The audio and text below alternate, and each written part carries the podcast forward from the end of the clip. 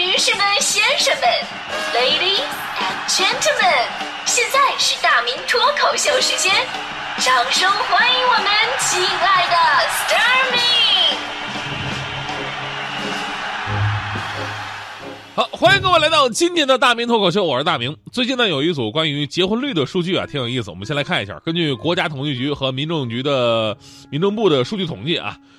从二零一三年开始，中国的结婚率是逐年下降，到现在呢已经是五连降了。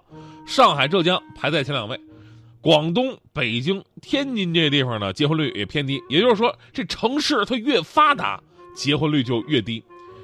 曾几何时呢，在老师跟家长疯狂担心我们早恋的年代，他们绝对不会想到，如今我们面临的一大社会问题，竟然是年轻人不想结婚。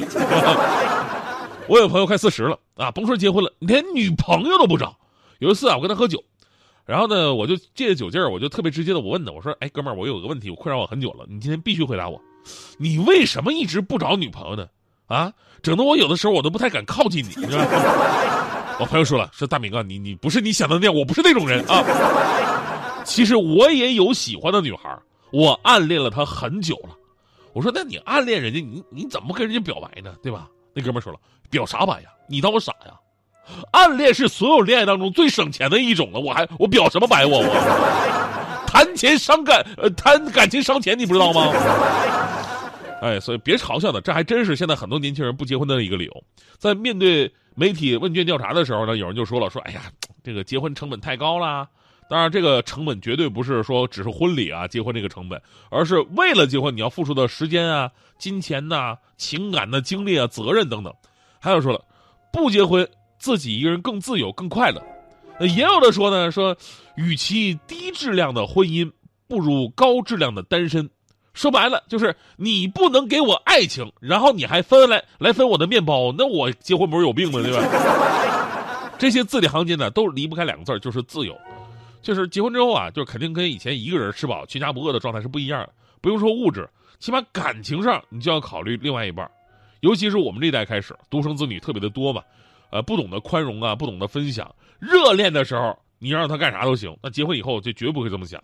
所以说这年头啊，最值钱的婚前财产就是自由，对吧？有句话呀，说的挺有道理，说孤独跟自由有着奇妙的联系，在某种情况之下，越孤独就越自由。所以呢，一个人的时候，你可以很随便，没有什么牵挂，哪怕是这个处对象，你怎么换？哎，你都莫名的理直气壮，对吧？我没结婚，我换对象怎么着了？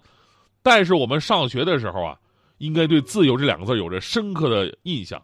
人类社会没有绝对的自由，都是相对的自由。你必须要在遵守规则，啊，毕竟这个社社会上不是我们，呃，孤独的一个人，对吧？只有遵守底线，才能够和平共处。而如今呢，我们把“自由”这两个字开始物化了，于是开始出现了贩卖焦虑。啊，什么是物化自由啊？就很早之前，我们给说这个财务自由分过级，来衡量大家伙目前的生活状态。财务自由呢，一共分五级。一级财务自由就是到菜市场买菜，不看贵贱；二级财务自由呢，是到商场购物，不看贵贱；三级财务自由呢，是到珠宝奢侈品店血拼，不看贵贱；四级财务自由买房不看贵贱；五级财务自由买公司不看贵贱，厉害吧？我以前我一直都是一级财务自由状态。自从我炒了股票之后，我就直接进入到了第五级。我现在买公司从来不看贵贱。而如今的这种所谓的财务自由物化的更加具体了。大家伙还记得之前我们说的这个车厘子自由是吧？说到这个车厘子啊，很贵，就很多人感叹：哎呀，我连车厘子我都吃不起了，我都吃的不自由了。所以呢，车厘子自由成为了一种成功生活的标杆。而特别逗的是，这个东西还分季节性，对吧？冬天是车厘子自由，春天来了又开始流行乡村自由，是吧？真的有人在网上啊做了一个换算表，说这个乡村，别看就是东西挺小的，但真的挺值钱，挺贵的。一斤香椿的价格等于三十九只小龙虾，等于二十六只皮皮虾，等于十只鲍鱼，等于两只大闸蟹，等于一只波士顿龙虾呀！这年头，香椿自由才是真的成功。最最新的，比这个还猛的是种牙自由，因为牙科的业内人士透露说，目前最贵的牙植体八万块钱一颗。按一名成年人一般有二十八到三十二颗牙齿计算，种一口牙能买好几辆的奔驰宝马。谁你们谁能自由？这个人 看完之后，大迪就跟我感叹说：“哎呀，什么时候他才能自由啊？”我说：“我说大迪，你现在就挺自由的了，你起码长得自由啊？你看你长得这家长得随心所欲的，就是。其实呢，这些被物化的自由里面呢，充斥着各种被物化的焦虑。以物质的多少来衡量自由度，显然是不可能的。你比方说，我以前哇，我我总想出名，对吧？干这行谁不想出名啊？我心想，有一天我红了，我想干什么就能干什么。后来发现恰恰相反，如果真有一天我真出名了，我想干什么都干不了。我说真的，你什么都没干都能给你整出那个绯闻来，这是吧？有钱也是一样，钱能满足你买东西的欲望，但是跟让你心灵自由没有任何的关系。不是说你面朝大海，它就一定会春暖花开的。只要你够平淡从容，你面朝单位，也能清风徐来。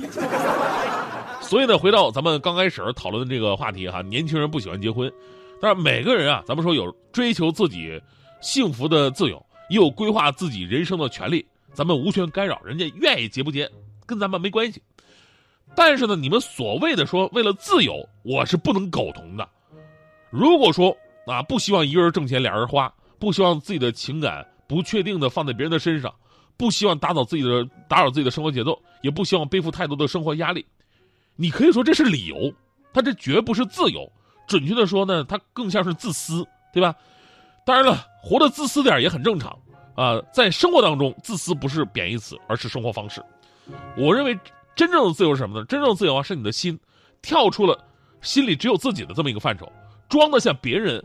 更装得下更广阔的天地，在这个世界上，找到另外一半的真正含义是什么呀？从来就不是什么传宗接代，而是给自己变成一个更好的人的一个机会。所谓更好的人，就是让你学会包容、奉献、无条件的付出，在奉献中学会放下，在付出当中学会获得，忘了自己，才能自由。我的天哪，我真是个哲学家。所以你看啊，就是。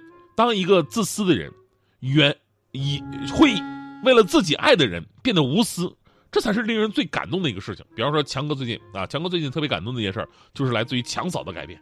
那天俩人出去吃饭，你说平时出去吃饭吧，都是强哥来买单，结果那天呢，强哥一摸兜坏了，换裤子忘带钱包了，就怎么办啊？这个媳妇会不会说我是故意的呀？对不对？强哥想的特别的多，当时特别焦急，脸都红了。结果这时候，强嫂看着强哥着急的样子。微笑着摇摇头说：“老公啊，算了，我来吧。”啊，强哥当时一听之后，无比的感动啊！这么多年，媳妇儿终于进步了。人家强嫂呢从自己的小包里拿出了强哥的钱包。嗯，我就知道你丢三落四的。嗯，我帮你拿来了呢。也许会恨你，我知道我的脾气不是很好。也许不一定，我知道我还是一样爱着你。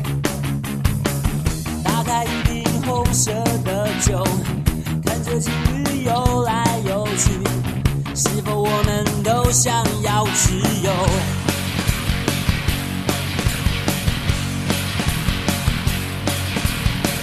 我没有关系，你可以假装没事离开这里，一切好安静，我只是想把情绪好好压抑。到底谁会先说再见？我知道我一定哭泣。走的时候记得说爱我，爱我，说爱我，说爱我。难道你不再爱我？我的泪滴下来，你从来不曾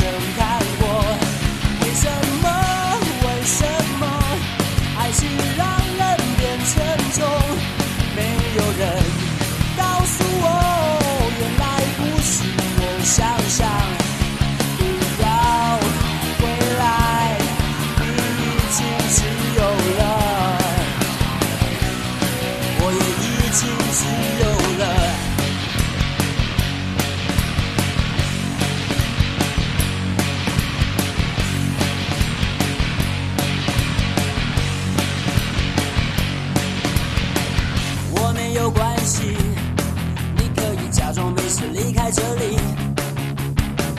一切好安静。我只是想把情绪好好压抑。到底谁会先说再见？我知道我一定哭泣。走的时候记得说爱我，爱我，说爱。